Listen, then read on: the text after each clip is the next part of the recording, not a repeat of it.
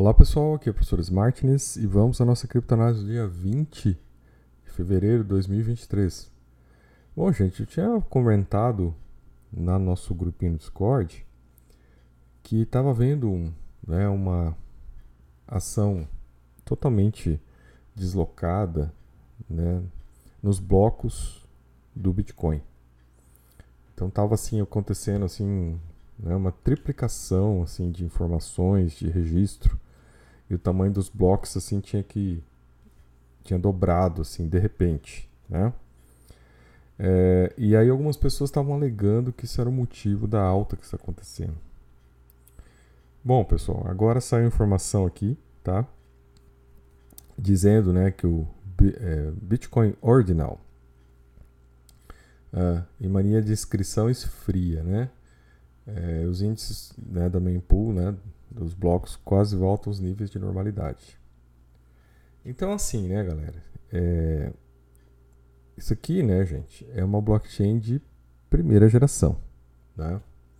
Para quem não sabe a diferença, essa é uma blockchain né, que não tem capacidade de armazenamento, armazenamento de dados, né? Uh, com grande quantidade, nem escalabilidade né, nem tamanho. Que é a primeira, né, que surgiu faz uma década. Então imagine quanta tecnologia já evoluiu em uma década. E aí o que acontece, né? Com a última atualização que teve no passado, o tal do Taproot, uh, surgiu a possibilidade de se fazer registros de né, informações e até NFTs na rede do Bitcoin. Gente, é como você querer, né, colocar num, num telefone, né, daqueles de linha telefônica, você querer colocar, poder tirar foto, né, pelos telefones daquele de linha antiga. Não tem condição. Né? Então, assim, até quando saiu a informação, a discussão era até onde vai isso e qual vai ser a sustentabilidade disso, né? Quanto, quanto vai durar e quanto vai suportar. Porque a rede não é feita para isso.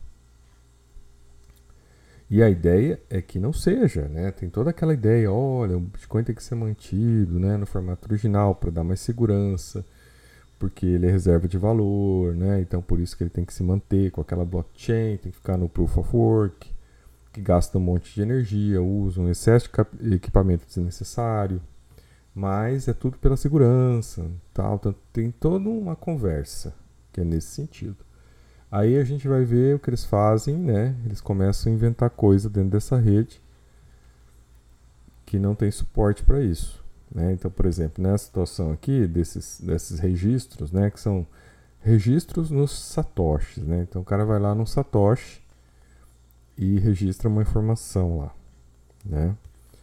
Então aqui está falando, ó, né, que 140 mil ordinals foram escritos. Né? Então, em 140 mil satoshis tem alguma informação a mais acrescentada ali. E aí o que, que aconteceu na prática, né, pessoal? Aconteceu, né, que tinha o Dia dos Namorados, né? E aí a galera foi lá inscrever, né? Deve ter escrito lá o nome dos pombinhos, frases de amor nos satoshis. Tá, pessoal? Então, olha, a inscrição grava os dados do conteúdo armazenado na testemunha de transação Bitcoin né, pessoal? Então fica lá o dado armazenado para sempre. A rede não é feita para isso, né? Mas criaram essa porta. E aí o que aconteceu? De repente, eu não estou com a imagem aqui, mas eu coloquei lá no nosso grupinho do Discord. De repente a gente percebeu uma alavancagem, assim, alavancagem no termo correto, um aumento, né, da utilização dos blocos, né, da, dos registros. Então dobrou, né? A quantidade de informação que se buscou registrar nos blocos. Isso aí deu uma sobrecarregada na rede e pode, de alguma maneira, também ter influenciado os preços. Tá, gente? Então, é, é uma coisa que aconteceu. Uh, não sei nem o que dizer sobre isso, né? Então, lá, os usuários escrevem dados nos satoshis específicos, sem dúvida alterando fundamentalmente a fungibilidade do Bitcoin. Então, assim, né, gente? É... Isso aqui pode virar um problema, tá? Isso aqui pode virar um problema e quero ver como é que se resolve esse problema, porque uma vez que você não pode mudar a estrutura, né, a forma de estruturação da rede para manter segurança, mas você começa a sobrecarregá-la com informações que não dizem respeito às transações. Você pode chegar numa situação de insustentabilidade. É, e aí é que fala, né? As taxas estão subindo, aumentando o orçamento de segurança do Bitcoin e a lucratividade do minerador. Ou seja, está impactando a rede, está aumentando o custo, está tornando mais caras as transações desnecessariamente. Então, isso aqui é um dado contra. Né? Isso demonstra só aquilo que a gente já fala lá dois anos atrás, né? que essa estrutura aqui é insustentável. Ela não tem como se manter, se manter, né? Uma hora isso aqui vai, não vai ter mais sentido. E é engraçado, sempre volta a reforçar isso, né? Para quem está chegando aqui, se é que chega alguém aqui, porque, né? A gente fala umas coisas aqui, né? Que muitos idiotas não querem escutar. Então, na verdade, né? É que essa rede aqui, ela é uma rede esperada, uma rede de 10 anos atrás. Você não quer comprar o iPhone fabricado 10 anos atrás, você quer comprar o iPhone fabricado esse ano, né? Então você não quer o Tesla, primeira linha de 10 anos atrás, você quer o Tesla de hoje. Então, sabe, é, é muita dissonância cognitiva e é muita fantasia, né? É muita. Virou uma seita, na verdade. Eu já há algum tempo isso. A gente já falava isso também há muito tempo. Né? Virou uma seita e não tem jeito. Só quando a coisa quebrar mesmo que a gente vai ver o que vai acontecer. Aí começam, né? Aí começam com a historinha do Halve. Então, assim, a historinha do Halve, né, é que ele tem a cada quatro anos, uma mudança das dificuldades, então isso aí tende é, a aumentar a dificuldade de mineração, cai pela metade, né, os, o ganho dos mineradores, isso aí, teoricamente, faz o preço subir, né. Bom, aí vem alguns dados de realidade, né, pessoal. É, até o Tainan fez um vídeo hoje bem legal sobre isso. É a questão de que nunca, tá? O Bitcoin enfrentou uma situação macroeconômica mundial e local nos Estados Unidos, né, que é o principal consumidor de cripto, como agora. Então, né, uh, entender que esse mundo perfeito do Bitcoin, né, que se ausenta da realidade, ele pode funcionar, eu não sei se é por aí, tá, gente? essas pessoas, né, aí volta a dissonância cognitiva, a ideia de seita, fanatismo e tal. Elas esquecem, né, que o Bitcoin é feito para, né, segundo eles, né, para ser a moeda mundial, né? Mas aí como é que você vai fazer a moeda mundial com pessoas gravando frases de amor em Satoshi, né? Com pessoas, né? Eu não sei, sabe? Eu, eu, não sei como é que vai ser a moeda mundial isso aí. E aí já começam agora, né, dar essa pequena subida e já começam já aparecer de novo os vendedores de ilusões, né? Os criadores de FOMO. E sempre assim, tá, pessoal? Isso aí, olha, lembro lá no ano, né, no nosso primeiro ano aqui de vídeos, o mercado de alta, e você tinha os caras lá, né? Final do ano é 200 é mil, é 500 mil. Isso em julho, o cara falando, em julho o Bitcoin é 30 mil. E ainda 30 mil porque, né, o picareta do Elon Musk, né, foi lá e fez uma picaretagem lá. E ainda, né, ainda teve lá a fake news da Amazon. E por isso que acabou subindo, né, para 30 mil. E aí, né, os caras dizendo que até o final do ano ia chegar a 250 mil, né, 100 mil. Primeiro, o mais, mais fraquinho era 100 mil. Né? Depois outra é 150, outra 200, outra 500. E tinha até acho que 750 mil no final do ano. Seis meses assim. Agora volta a aparecer. Né? Toda vez que dá uma pequena subida, já começam a aparecer esses picaretas aqui. Né? Então aí, ó, esse picareta aí já está dizendo que daqui a um ano vai estar 180 mil, né?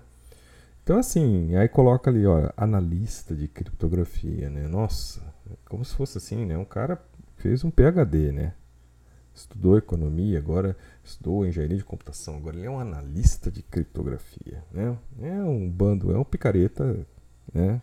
Que consegue enganar aí um monte de gente e fica esses idiotas seguindo esse picareta, né? É assim que funciona mais ou menos esse meio, né? Aí já começa as palhaçadas. Até achei outro aqui, né? Aqui, ó. Que esse aqui já joga um pouco mais longe, né? É 10 milhões em 2032. Né? A, a tia da Ark, né? Que é uma outra picareta é, gigante, ela diz 1 milhão em 2030. Mas esse picareta aqui já está jogando 10 milhões em 2032. Né? Então, assim, né, galera? Imagine, né? é, esse bando de picareta sugando todo o dinheiro da humanidade, né? Para ficar girando em computador e a energia vai vir da onde? E todo mundo escrevendo frase de amor e Satoshi. É, realmente vai dar certo isso. Aí, né, gente, uma outra palhaçada que tá rolando, tá? aí. é, eu fico olhando e fico assim, espantado, né? Que é essa conversa de que o Bitcoin está fazendo a mesma coisa que ele fez no gráfico né, em 2017. Né, que ele está reproduzindo. Né? Primeiro, uh, nós estamos no mercado de baixa, né, com baixa liquidez, logo isso pode estar sendo manipulado. Né? Isso pode estar sendo manipulado. Ninguém garante que esse movimento é natural. E pelo que a gente viu, que a gente já comprovou, pelo menos quatro short squeezes aconteceram. Então esse, esse movimento de alta agora é um movimento de liquidações. Tá? É, segundo, a situação macroeconômica do mundo e dos Estados Unidos né, totalmente diversa do que aconteceu em 2017. É, por aqui, né, galera, eu já colocaria o pé no chão, né, para pensar nessas coisas. Mas é difícil, né, falar principalmente agora os índices né, de gananciamento estão dando ganância de novo. É, então a pessoa começa a olhar aquilo, entrar no FOMO e achar que aquilo pode ser real. Aí você olha né, os dados de realidade, por exemplo, das ações, estão paradas, não subiram mais. Né? O índice de força relativa do dólar está alto. E aí, galera, a verdade é uma só, né? A inflação dos Estados Unidos continua ainda dando sinais de vida. Emprego, pleno emprego. E tudo isso, né, gente? É, são, é interessante. É, eu gosto de fazer muitas análises por dados de realidade, né? Não gosto de ficar né, vendo picareta assim. Porque não tem consequência para um vagabundo desse, né? Ele joga esse dado e ele larga, né? Pois se não der, ah, conjuntura. Aí ele vai falar da conjuntura macro. Ah, conjuntura macro não permitiu, né? Então não tem consequência para ele ficar enganando as pessoas dessa maneira, né? Ensinando coisa errada, fazendo as pessoas serem prejudicadas, né? Para ele não tem consequência. Então um vagabundo desse, enquanto não tiver regulamentação no mercado, ele vai continuar por aí falando essas mentiras. É. Esse é um grande problema. Aí aqui outro picareta, tá? Outro, né? Grande picareta esse aqui, tá? Que é o cara lá, o Kiyosaki. Esse, esse é, um, é um grande picareta, sabe? Esse aí, eu tô, tô acompanhando esse cara há algum tempo, já eu vejo como que ele é picareta. Aí ele vem aqui, né, dar um, querer lacrar aqui em cima do Charles, Charlie Munger, né, que é o, que é o cara da, é o sócio do Warren Buffett, né? E os caras são totalmente contra, né, cripto. E aí ele vem querer, querer lacrar aqui, né? Ah, que vocês estão no passado, né? Só que aí você vai ver esse picareta aí desse Kiyosaki. É o cara que tá falando pra você comprar prata, né? Pra você ter prata, pra você gastar, né? Sabe assim? Esse cara tá mais no passado ainda, né? E ele só comprou Bitcoin porque na época do Covid caiu para 6 mil dólares. Então ele foi lá e comprou barato. E desde aquela época, esse picareta, ele fica induzindo as pessoas a comprarem caro. É, então é, é um baita no picareta, sabe? É um baita no picareta. Então tome cuidado com, né, com esse ser desse aí. Aí, gente, uma notícia aqui, né, sobre o que está acontecendo na SEC, né, que está lá. Uh, ainda não está processando, mas já notificou a Paxos, né, que é a emissora né, do BUSD, que é o dólar da Binance. Então, esse, esse dólar da Binance é emitido nos Estados Unidos e tem uma empresa que garante né, o lastro, está registrado em Nova York e tal. E aí o que acontece? Um, eles foram notificados para suspenderem a emissão, né? não emitirem mais, e estão passando por uma investigação, né? uma auditoria. E aí, claro, né, gente, isso aí causou um problema, né, um FUD para a Binance, todo mundo caiu fora, né? Eu que eu tinha uns, uns grãos de arroz lá de, de BUSD, caí fora, não vou ficar esperando para ver o que vai acontecer. E a verdade é a seguinte, né? Como você tem nos Estados Unidos a USDC, né, que também é emitida por uma empresa americana no mesmos, nos mesmos rigores da Paxos, se alguma coisa atingir a Paxos, vai ter que atingir o USDC também. Né? Então não foi à toa que teve um FUD aí semana passada dizendo que a USDC, a Circle, né, a empresa da USDC, também tinha sido notificada.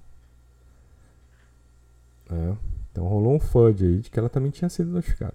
E aí, galera, né, parece que não foi, depois foi desmentido. Todavia, o que se aplicar e o que foi exigido da Paxos vai ter que ser exigido do SDC.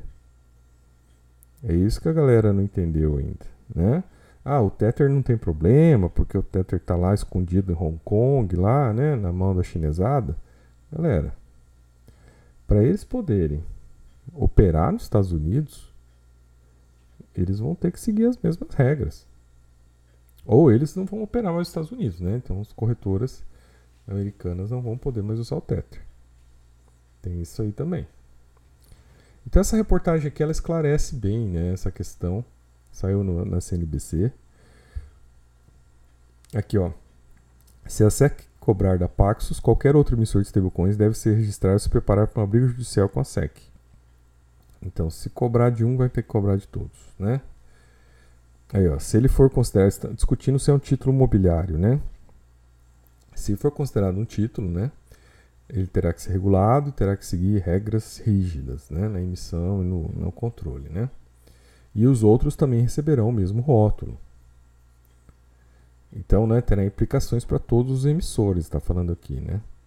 E aí, né, gente, é aquilo, né? É, vão ter que ter registro formal, controle, apresentação dos relatórios, né, publicidade do, do que realmente tem, né, de garantias.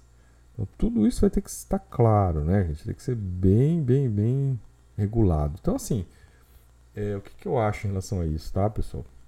Por um lado é muito bom, né, para dar mais segurança para o mercado, para que essas empresas não fiquem, né? Imagina, pessoal, eu já falei isso para vocês, pô, eu quero fazer meu meu meu, meu stablecoin aqui também de dólar, pô. Né? Eu vou pegar as gramas aqui do quintal, cada grama vai valer um dólar. Fica fácil, pô. Entendeu? E fica fácil manipular o mercado também, né? Você fica emitindo lá, você vai manipulando o mercado. Então, tem que ter uma regulamentação isso, né? E aquela questão também, né? A partir do momento que você tiver né, os, os CBDCs aí, os dinheiros digitais dos países, qual que é o sentido de ter essas stablecoins? Nenhum. Aí, gente, uma reportagem aqui, né, da Bloomberg, né, uh, colocando o pé no chão, né, investidores em apuros à medida que o apetite pelo risco atinge um Fed resoluto. O fervor do início de 2023 parece ter acabado é isso que a gente está percebendo, tá, pessoal? Então, né, teve aquele, aquele movimento, aquele rally de, de bear market em janeiro, e as criptos foram junto. Só que agora chegou os dados de realidade, né? A inflação continua subindo, o Fed vai ter que aumentar mais os juros, pleno emprego nos Estados Unidos. E então, gente, assim, não tem dado de realidade dizendo que a gente está caminhando para um né? Mercado de alta agora, em 2023. Não tem. E essa questão que fique em aberto, né, pessoal? É, tá muito né, evidente que está tendo uma manipulação de mercado, está muito evidente que as coisas estão né, sendo encaminhadas dessa maneira, todavia é o FOMO, né, e a ganância estão movendo, né, pessoas a se colocarem em risco. A melhor opção, né, se você quiser fazer talvez aquele aquela, né, aquela técnica do custo médio do dólar, comprar um pouquinho, né, aí quem sabe passa o teu FOMO e você vai comprando um pouquinho, né, e vai fazendo uma carteira no longo prazo. Mas assim, tá, gente? Eu acho que até novembro, tá, pessoal? Até final de outubro, né? Mês de novembro, é o ponto máximo que a gente vai ver as consequências do bear market. Eu acho que até lá, né, a gente vai estar tá, vai ter chegado ao fundo, ao bottom, né, que todo mundo fala que já chegou. Eu acho que isso vai se confirmar até novembro, tá? É, tá, tô falando aqui em situações, né, de que os Estados Unidos não venha a ter uma recessão profunda, né? Tô falando que os Estados Unidos façam um pouso suave, né? que ainda tem que manter juros elevados, mas que a economia continue respirando. Então, o ponto né, máximo que eu vejo, tá, pessoal, nas minhas análises, para falar assim: olha, até aqui vem o bear market, é novembro.